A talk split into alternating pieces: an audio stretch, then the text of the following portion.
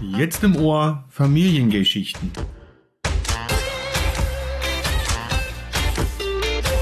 Der Mann in Papas Bett. Der Podcast von und für schwule Väter. Mit meinem Papa Dennis und meinem Co-Papa Thomas.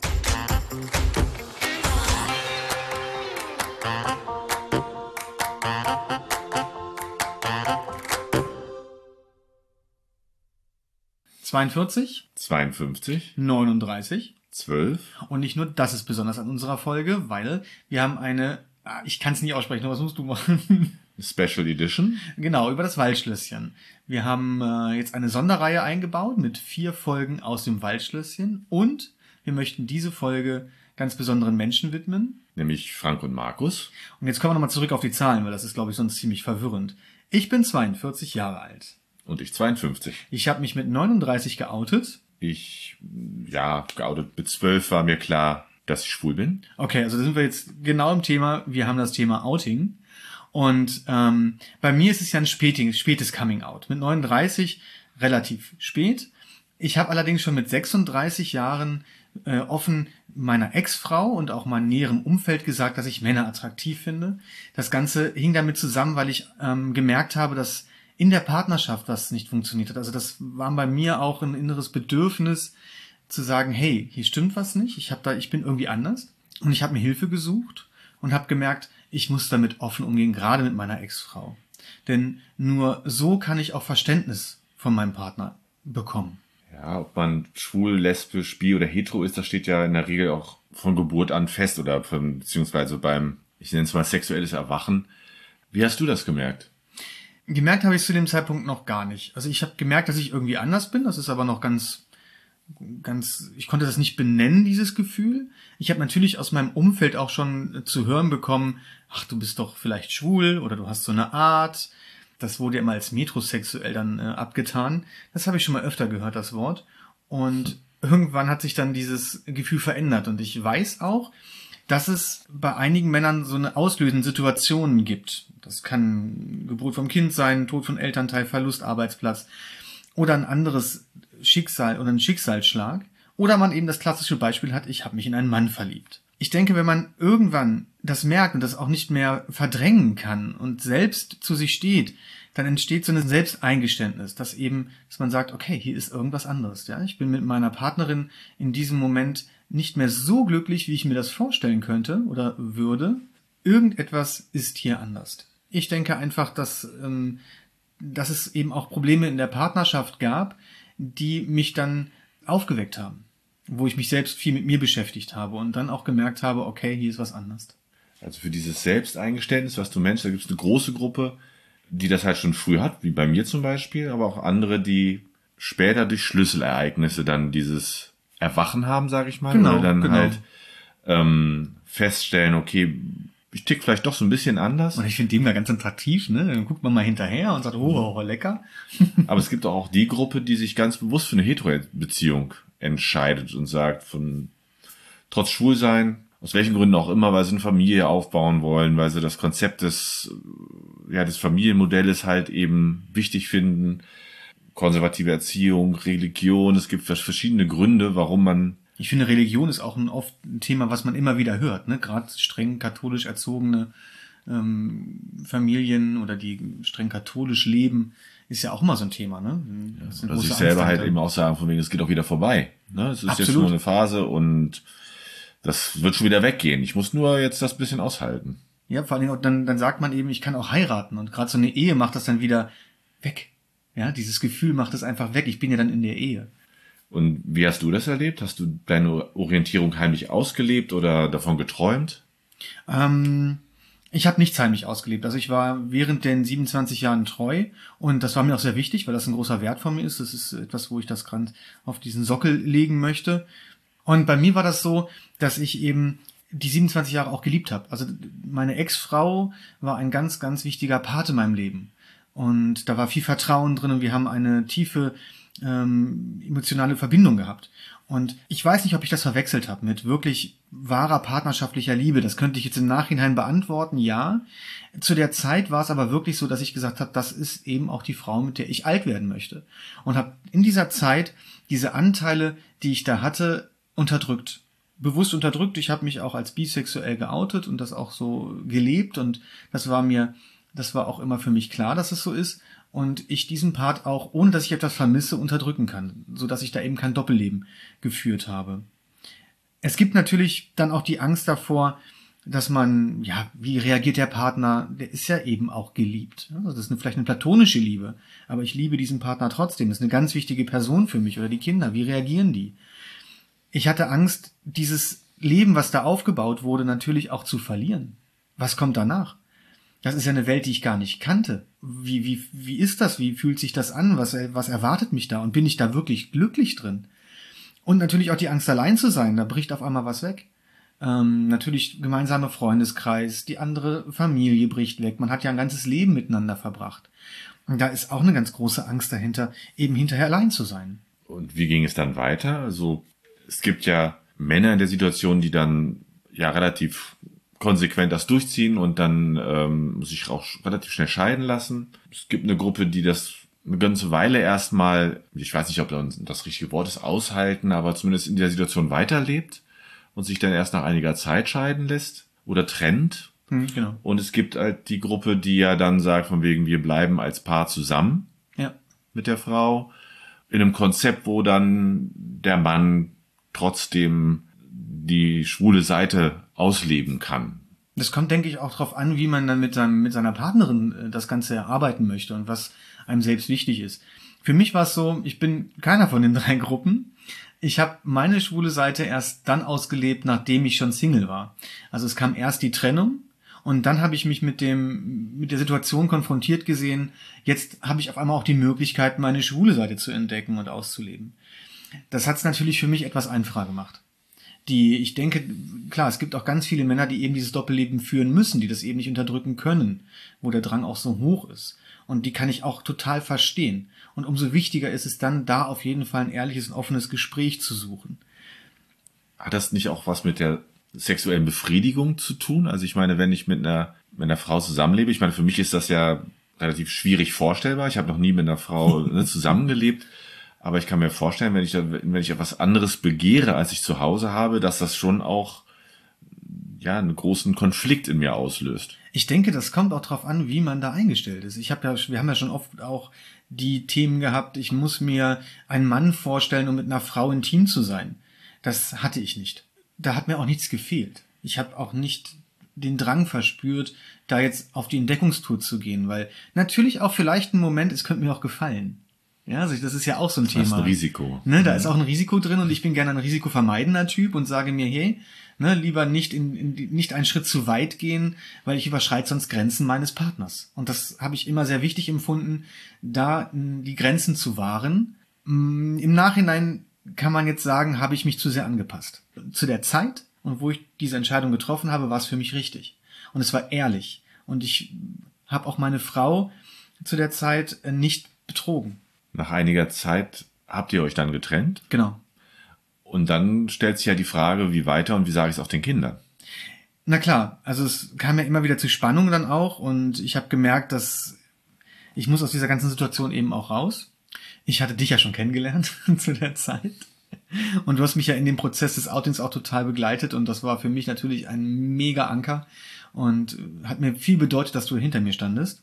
Und für mich war es wichtig, in Bezug auf die Kinder so früh wie möglich äh, das aufzuklären, weil die Kinder haben einfach ein Recht auf die Wahrheit. Ah, du hast schon ein bisschen auf die Bank geschoben. Ja, ja, vielleicht eine Woche, Ja. ne? So, aber nicht länger.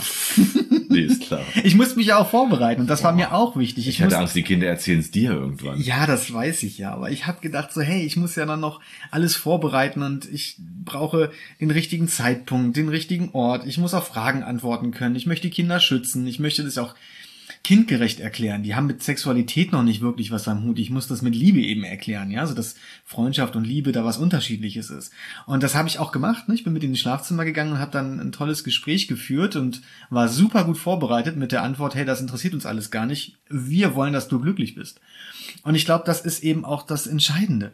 Die Kinder merken es und die wollen auch glückliche und authentische Eltern haben.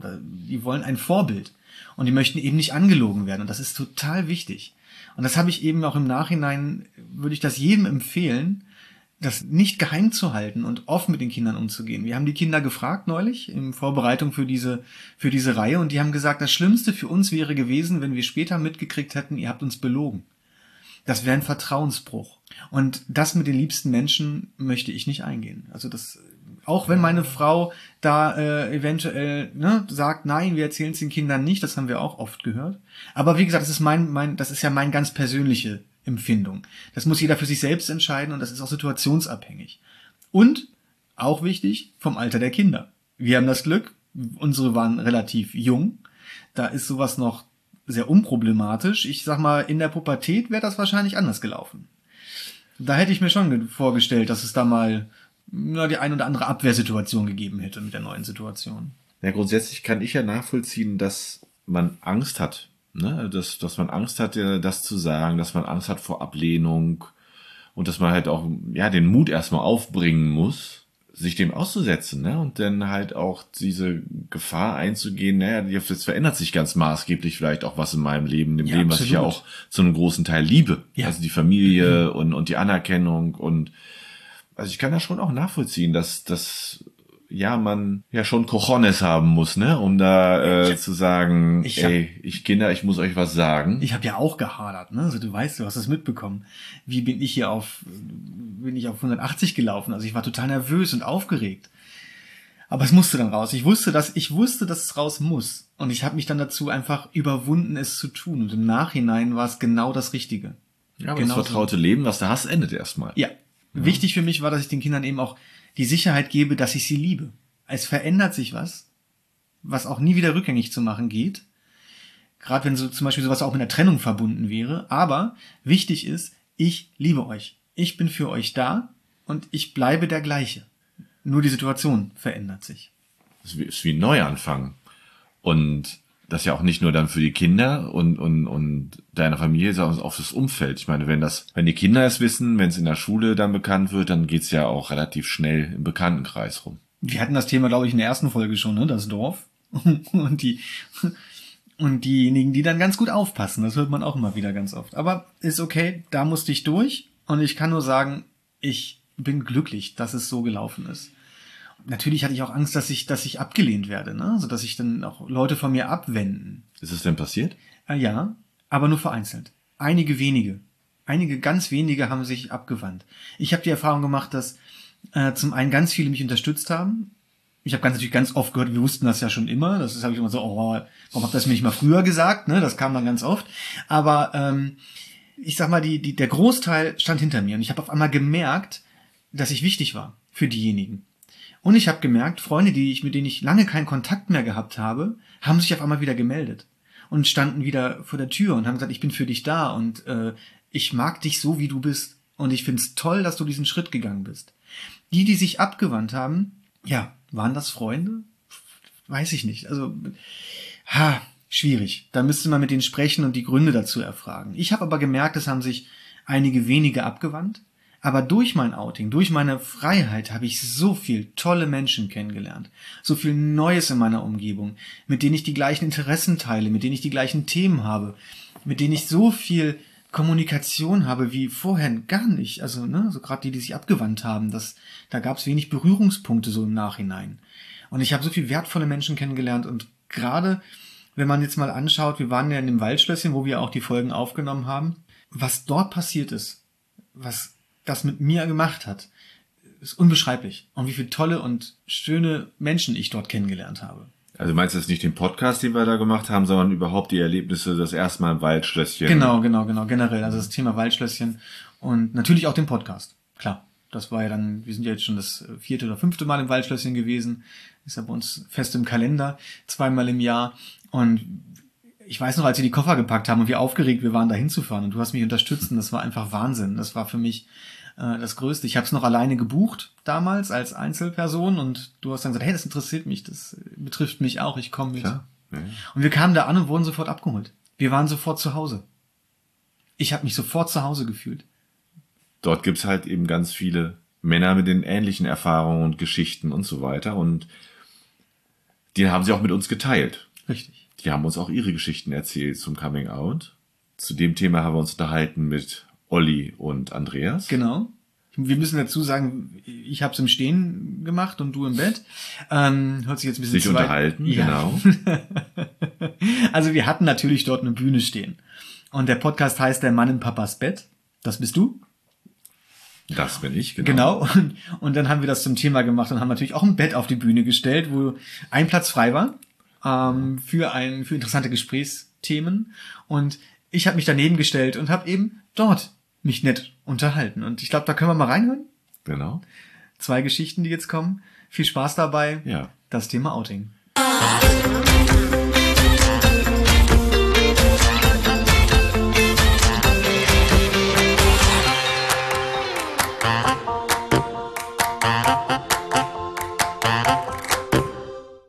Wir sind hier in Göttingen im wunderschönen Waldschlösschen und nehmen unseren Podcast hier als Special-Folge äh, direkt auf und haben ganz, ganz tolle Gäste hier. Wir haben schon das Wochenende viel gearbeitet und viel Geschichten erlebt. Und ein Thema davon ist immer wieder das Outing. Jetzt muss ich mal fragen, wer bist du? Ich bin Andreas. Wir sind allerdings auch nicht nur zu zweit, sondern auch mein Thomas hat jemand mit ins Bett genommen. Genau, guten Morgen. Wer bist du? Ich bin Oliver. Hallo Oliver. Hi. Wir starten direkt ins Thema rein. Wir haben ja schon viel gearbeitet. Wie war das bei dir äh, beim Outing, beim Thema Outing? Was ist da passiert? Ähm, ja, also ich habe meinen Mann kennengelernt und der hat mir eigentlich erst ähm, den nötigen Schubser gegeben, um den Entschluss zu fassen, mich zu outen. Also ich hätte es noch weiter hinter den Kulissen gelebt, weil ich einfach Angst davor hatte. Warst du zu der Zeit noch Single oder warst du in einer Ich war Single, also meine Frau hatte mich schon verlassen und ähm, ja, ich habe gedacht, okay, jetzt hast du es einfacher, dich heimlich mit Männern zu treffen und äh, habe ihn dann kennengelernt. Also er war ein Date von mir. Ja, und er hat mich dann einfach so genommen, wie ich, wie ich, wie ich halt bin. Also mit noch verheiratet, mit Kindern, das war ihm irgendwie gänzlich egal. Und ähm, das hat so in mir den Gedanken ausgelöst, naja, hast du knapp 40 Jahre dieses, dieses verbogene und dieses, dieses, dieses ultra komplizierte Leben gelebt, dann leb doch jetzt die nächsten 40 Jahre einfach so, wie es sein soll. Und habe mich dann wirklich aktiv dran gemacht, äh, mein Coming Out in die eigenen Hände zu nehmen. Also erstmal auch vor mir selber, mich, für mich selber klar zu werden, du bist schwul. Okay, wenn du das mal reflektieren würdest, wie war dein Gefühl denn vor deinem Outing und wie war dein Gefühl nach deinem Outing? Boah, ich hatte tierische Angst. Also ich hatte Horror, Horrorszenarien im, im, im Kopf in, in alle Richtungen. Ob das Arbeitsplatz, ob das Familie, ob das Kinder, Ex-Frau, Freunde, Bekannte, das persönliche Umfeld, alle, äh, man geht immer vom Schlimmsten aus, alle wenden sich ab und letztendlich steht man alleine da. Das war so der Eingangsgedanke von mir. Und so nach, äh, ich habe auch explizit darauf geachtet, dass die ersten Personen, bei denen ich mich oute, Menschen sind, wo ich weiß, da kriege ich kein Negativfeedback. Also meine Schwester, mein bester Freund. Ja, und das hat mir Mut gegeben, weil ich wusste, okay, die, die irgendwo müssen die dir, ja, ne, die können dich nicht verstoßen, ist meine Schwester, die hat, ist, ist halt nun mal so. Und äh, aber das hat mich ermutigt, diese Reaktion zu bekommen. Also meine Schwester hat übrigens gesagt, ja, habe ich schon immer gewusst. Ja, und dann wurde es halt, dann habe ich halt geguckt, dass ich im Umfeld alle Menschen in Kenntnis davon setze, die mir wichtig sind. Also alles, wo ich sage, und irgendwann war ich an dem Punkt, wo ich sage, okay, jetzt sind alle die, die in der Familie, im Freundeskreis es wissen müssen, die wissen es jetzt und ich habe damit meinen Frieden. Und dann der Rest, so Arbeitsplatz und so, das kam dann durch, durch Zufälle und man, man lebt ja dann auch, sage ich mal, offen schwul. Also man versucht sich ja nicht mehr zu, zu selbst zu limitieren. Ne? Man guckt, dass man nicht zu affektiert lacht oder dass man die Hände unter Kontrolle hat und äh, so.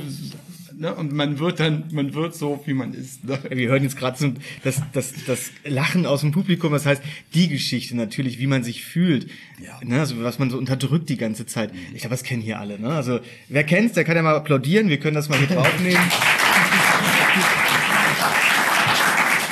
Ja, also es wurde dann halt nach dem Outing, es ist halt jetzt ein, ein komplettes Freiheitsgefühl. Also ich, ich ja, ich lebe so, wie ich bin und das ist halt, das ist diese, diese Zufriedenheit, die da kommt, das ist eigentlich der, der größte Bonus. Also jetzt, Es passt zu unserem Motto, ne? also was wir auch überall verteilen, Angst, Mut, Glück. Richtig, Und man muss, oder zumindest war es bei mir genauso, ich musste mich überwinden, ich musste mutig sein, um glücklich zu werden und das bin ich. Ich gänge, du auch? Unterschreibe ich, ja. Ja, super geil. Eine tolle Geschichte. Vielen lieben Dank. Und ich glaube, der Thomas, der hat auch noch mal wen ganz Interessantes im Bett. Mal schauen, was da so abgeht. Ja, klar. Oliver, wie ist denn bei dir gewesen? Ich habe, ich sag's immer, ich habe ein feiges Coming Out gehabt. Ich habe äh, immer gehofft, irgendeiner kommt auf mich zu und sagt, du bist doch schwul oder so, entweder aus der Familie oder am besten irgend- vielleicht noch die Ehefrau. Das war leider nicht so und ich bin dann Kilometer durch Wälder gerannt und jedes Mal, wenn ich nach dem Laufen fertig war, dann habe ich gesagt, jetzt hast du den Mut, jetzt gehst du zu deiner Frau und sagst das und dann kommt das irgendwie alles mal in die Wege. Ich habe es nie geschafft und ich habe dann, das ist so eine Sache, die ich mir heute eigentlich auch noch selbst übernehme. Ich habe dann so, ich sag's mal, so Fallen hingestellt. Also bei uns in Frankfurt gibt's eine schwule Zeitung, die nennt, wir nennen die in der Szene alle Gabi, die Gap. Ähm, und die habe ich dann zufällig vergessen, irgendwie einzustecken, zu verstecken oder sowas und die lag dann. Und das hat aber immer noch nichts geholfen, also ist immer noch keiner auf die Dreh gekommen. Und habe dann so, so eine Szene-Party mal angekreist und das ist dann aufgefallen. Und dann war das Coming Out nicht ganz so gut, kann ich heute nachverstehen von meiner Frau, die war natürlich stocksauer. Da hing dann am Spiegel, du schwule Sau. Aber damit hat sie mir eigentlich geholfen. In dem Moment ist zwar mein ganzes Leben in mir zusammengebrochen, aber wir haben dann die Fähigkeit gehabt, oder ich dann auf einmal die Fähigkeit, äh, auch mit ihr zu sprechen. Ich habe dann offen und ehrlich gesagt, wie es ist, äh, dass ich eben, ja, wie alt war ich da? 40, mit 40 ähm, gemerkt habe, dass ich mehr zu Männern gucke, mehr, mehr, mich mehr Männer interessieren. Und dann haben wir noch versucht, wie machen wir das? Und bei uns war das beim Coming Out ist ja nicht nur Frau, Familie, sonst was, sondern sind ja auch Kinder. Ich bin ja schwuler Vater. Ähm, Und die waren damals noch relativ klein und meine Frau wollte nicht, dass äh, die Kinder das erfahren. Und da habe ich mich allerdings äh, drüber hinweggesetzt und habe es äh, dann den Kindern auch gesagt, weil mir das war mir eigentlich am wichtigsten. Also ich konnte mich manchmal auch nicht mehr ertragen, die, die Lügerei, die Versteckerei. Also du hast da Kinder, die erziehst du und sagst, ihr müsst offen sein, ihr müsst liberal sein, ihr müsst zu dem stehen, was ihr seid. Äh, und du bist der größte Lügenbeug, der da in der Familie äh, rumäumelt. Und ja, das habe ich dann auch gemacht und ähm, dann ist so das nächste. Ich habe zwei ältere Schwestern, ich bin das Nesthäkchen äh, und dann ist es so ähnlich wie bei dir. Ähm, ich habe das dann gesagt. Ich sage, ja, könnt ihr nicht mal zu mir kommen? Also die wohnen in Minden, Westfalen. Könnt ihr nicht nach Frankfurt kommen? Ich kann euch aber nicht sagen, warum. Und da hat meine Schwester, willst du was von uns oder wollen wir was von dir? Dann habe ich mich dann auf den Weg nach Minden, Westfalen gemacht und panische Angst und Schweißausbrüche und du verlierst alles, wie reagieren die? Ähm, ja, und dann habe ich mit denen gesprochen und wie bei dir, das haben wir immer schon gewusst. Wir haben immer schon gefragt, wir mögen unsere Schwägerin, aber wir haben immer gefragt, warum heiratet der? Der ist schwul. Und ja, dann haben wir so gemacht, wie gehen wir weiter? Wie sagen wir es der Familie? Weil ich ein bisschen Angst vor meinem Vater hatte. Ähm, und das ist, muss ich sagen, ist das Beste, was mir passiert ist im Coming Out. Wir sind dann zu, meinen, zu meiner Familie gefahren, zu meinen Eltern, ähm, mit meinen beiden Schwestern. Und ja, das war dann schwierig, so immer randrucksen. Ich habe euch da mal was zu sagen. Ja, was denn ist was mit den Kindern? Nein, ist was mit deiner Frau? Nein. Und dann habe ich es irgendwann gesagt. Und jetzt habe ich gedacht, jetzt rastet dein Vater aus oder macht sonst irgendwie was. Und es war genau das Gegenteil. Entschuldigung, aber da war ich ihm so nah, wie ich eigentlich vorher nie war. Und ähm, war ein tolles Erlebnis, war ein ganz tolles Erlebnis. Also wir haben uns umarmt und das gleiche auch wie bei dir. Ich will nicht, oder wie es bei euch eben vorhin war, ich will meine Schwiegertochter nicht verlieren, ich will meine Enkelkinder nicht verlieren, also von meinem Vater. Ich so, das hat ja damit nichts zu tun. Das verändert sich nur, die Familie erweitert sich. Ähm, ja, wer bei mir ein bisschen am Anfang zumindest das Problem hatte, war meine Mutter. Also sie kam mit dem Wort schwul oder homosexuell nicht äh, aus oder um. Und meine beiden Schwestern, also wir sind eine sehr direkte Familie, na, hast einen Kerl gefunden oder sonst irgendwie was, wie war das? Und dann ist sie immer unpässlich geworden. Ähm, und das hat dann irgendwann meinem Vater mal so gereicht, dass die ganze Familie, ich weiß nicht, wir sind eine große Familie, irgendwas bei 20, 23 Leuten, irgendwo auf der Terrasse und dann kam wieder das, das Thema auf, da kannte ich meinen Mann noch nicht. Ähm, und dann ist mein Vater ausgerastet, was er eigentlich noch nie gemacht hat, gesagt, ich kann es nicht mehr ertragen. Akzeptiere endlich, dass dein Sohn schwul ist. Und wenn du das nicht kannst, dann leg dich so lange ins Bett, bis die Unpässlichkeit wieder weg ist. Und ab da war das, ab da war das Thema zu Ende und ich weiß nicht, wie es bei dir war, aber bei mir war es dann so, äh, dass es genau das Gegenteil dann kam. Also ich wurde jeden Tag angerufen, du, heute habe ich Annelieses gemacht und ich habe die Frau Müller auf der Rolltreppe getroffen und der habe ich nur zugerufen, du, mein Sohn ist schwul. äh, wo ich dann auch sage, Mama, also das muss es jetzt auch nicht jeder wissen, so interessant ist das jetzt nicht. Also von daher, ne, und heute ist es überhaupt kein Thema. Ich bin mittlerweile verheiratet, sie kommt super gut mit meinem Mann aus, also die machen viel und die ganze Familie fährt jetzt in, in, im Juni in Urlaub zusammen. Also ähm, ich kann nur sagen, das Coming Out hat sich äh, gelohnt. Heute ist nur schade im Rückblick, dass ich damals nicht wirklich die Kraft in dem Sinne hatte, selbstständig zu sagen, du so und so ist es, sondern über ja über ein anderes Instrument will ich es mal nennen. Wie alt waren deine Kinder? Oh, da muss ich meinen Mann fragen. Fünf und sieben. Ah, Ja, ich dachte, das ist immer so seine Sache. So Geburtstag. also diese, diese äh, Zeichensprache aus dem Publikum finde ich super. Kannst du auch reinrufen. ah, das ist ja schön. Das ist ja letztlich genau wie bei uns. Dennis Kinder waren ja auch fünf und sieben. Ja, es war Gott sei Dank ein Alter. Du musstest ihnen natürlich das Kindrecht erklären, aber mir war das echt wichtig und das vielleicht als Tipp, warum ich jetzt hier in da im Bett liege oder auch die anderen. Ich weiß, viele Mütter haben da ein Problem mit und sagen, nee, sag es nicht den Kindern. Ich finde es ganz, ganz wichtig, den Kindern es zu sagen, auch wenn es der Frau vielleicht wehtut oder sonst irgendwie was, weil das Schlimmste ist, wenn wir unsere Kinder nicht schützen können. Da draußen gibt's halt immer noch Idioten und ähm, ich wollte einfach nicht, dass meine Kinder irgendwie von einem anderen Kind oder von einem fremden Vater oder was weiß ich nicht, ey, du hast ja eine schwule Sau oder sonst was, dein Vater ist eine schwule Sau oder sonst irgendwie was. Und das wollte ich nicht, da wollte ich sie vor schützen. Ähm, und das hat auch gut geklappt. Wir haben nur einen Vorfall mal mit der Kleinen gehabt. Da hat dann irgendein Kind im äh, Bus dann zu hey, du hast ja einen schwulen Vater, hast ja einen schwulen Vater und ja, da hat sie dann mal kurz ausgeholt, was natürlich auch kein Argument ist. Wer schlägt, hat keine Argumente mehr. Innerlich war Papa natürlich, gebe ich zu, dann doch irgendwo stolz, habe gedacht, ja, mein Gott, also. Aber daraus ist eine riesen Diskussion entstanden. Der Vater hat mich dann angerufen, also wir werden asozial und was weiß ich nicht alles. Und ich habe versucht, also wirklich, das Gespräch ist, glaube ich, fast eine Stunde gegangen, immer wieder mit Argumenten, ja, natürlich schlagen ist kein Argument, aber ihr Sohn hat das und das und man sagt halt auch nicht schwule Sau. Der hat überhaupt nicht zugehört. Ich habe den überhaupt nicht gekriegt. Und ich habe nachher damit gekriegt, dass sie gesagt, wissen Sie was, das macht jetzt hier keinen Sinn, das ist soziales Gezicke, was wir hier machen. Aber eins möchte ich Ihnen schon sagen, also Sie sollten sich schon mal überlegen, Ihr großer Sohn kriegt von meiner kleinen Tochter eine rein, also das sollte man vielleicht auch mal ändern, dass er sich wehren kann oder so. Und da hatte ich mich, hatte ich mit, der ist voll durch den Hörer gegangen, also das war das Einzigste, wo ich mit getroffen habe, aber dass er offen war oder mal vernünftig drüber spricht, dass die beiden vielleicht, dass man sagt, komm, wir kommen zusammen, ich komme mal zu Ihnen und dann klären wir das mal. Das war leider nicht möglich. Aber Idioten gibt's auf dieser Welt leider immer noch. Aus den Kindern spricht auch oft die Erziehung der Eltern, ne? In den Ja, also geschlagene Erziehung haben wir jetzt nicht gehabt, aber, ja, aber ich meine eher von dem von dem äh, Jungen, ne? Wenn Ja. er sagt, äh, dein Vater ist eine schwule Sau, dann sagt das ja auch ein bisschen was über das Elternhaus. Ja, und vor allem, sagen wir mal, auch umgekehrt. Ähm, ich finde, es ist wichtig, unsere Kinder stark zu machen, weil wir haben nicht nur unser Coming Out. Wir denken am Anfang immer, dass es nur unser Coming Out ist, aber das ist es ja, nicht. Es ist auch für die Eltern, für die anderen, aber die sind alle groß, die können das, das verarbeiten, auch wenn es da Probleme gibt. Aber äh, die Kleinen können es halt nicht. Und äh, ich denke mir aber auch, hier im, im Plenum, äh, dass da jeder zustimmen wird. Das Wichtigste bei uns ist, dass eben die Kinder geschützt sind. Ähm, aber wie gesagt, das war der einzigste negative Vorfall. Also Da muss man auch mal sagen, ähm, dass man sich manchmal vielleicht auch zu viel Gedanken macht. Vielen Dank an euch beide, dass ihr bei uns im vielen Bett Dank, wart. Olli. Tolle Danke dir. Geschichten. Vielen lieben Dank.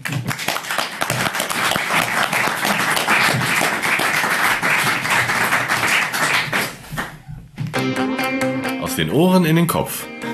Das war der Mann in Papas Bett. Aus dem Podcast Familiengeschichten mit meinem Thomas. Und meinem Dennis. Schön, dass ihr ein Ohr für uns hattet. Macht den Daumen hoch, abonniert unseren Kanal und werdet Teil unserer Community. Hast du Wünsche, Ideen oder Kritik? Sag es at familiengayschichten.de. Lieber Frank, lieber Markus, diese Podcast-Folge widmen wir euch zu eurem 100. Geburtstag und sagen Danke. Danke für die tolle Patenschaft im Waldschlösschen. Danke für die tolle Freundschaft, die sich daraus entwickelt hat. Und danke für die viele Arbeit, die ihr in dieses Thema investiert. Und danke, dass es euch gibt. Und jetzt gehen wir feiern.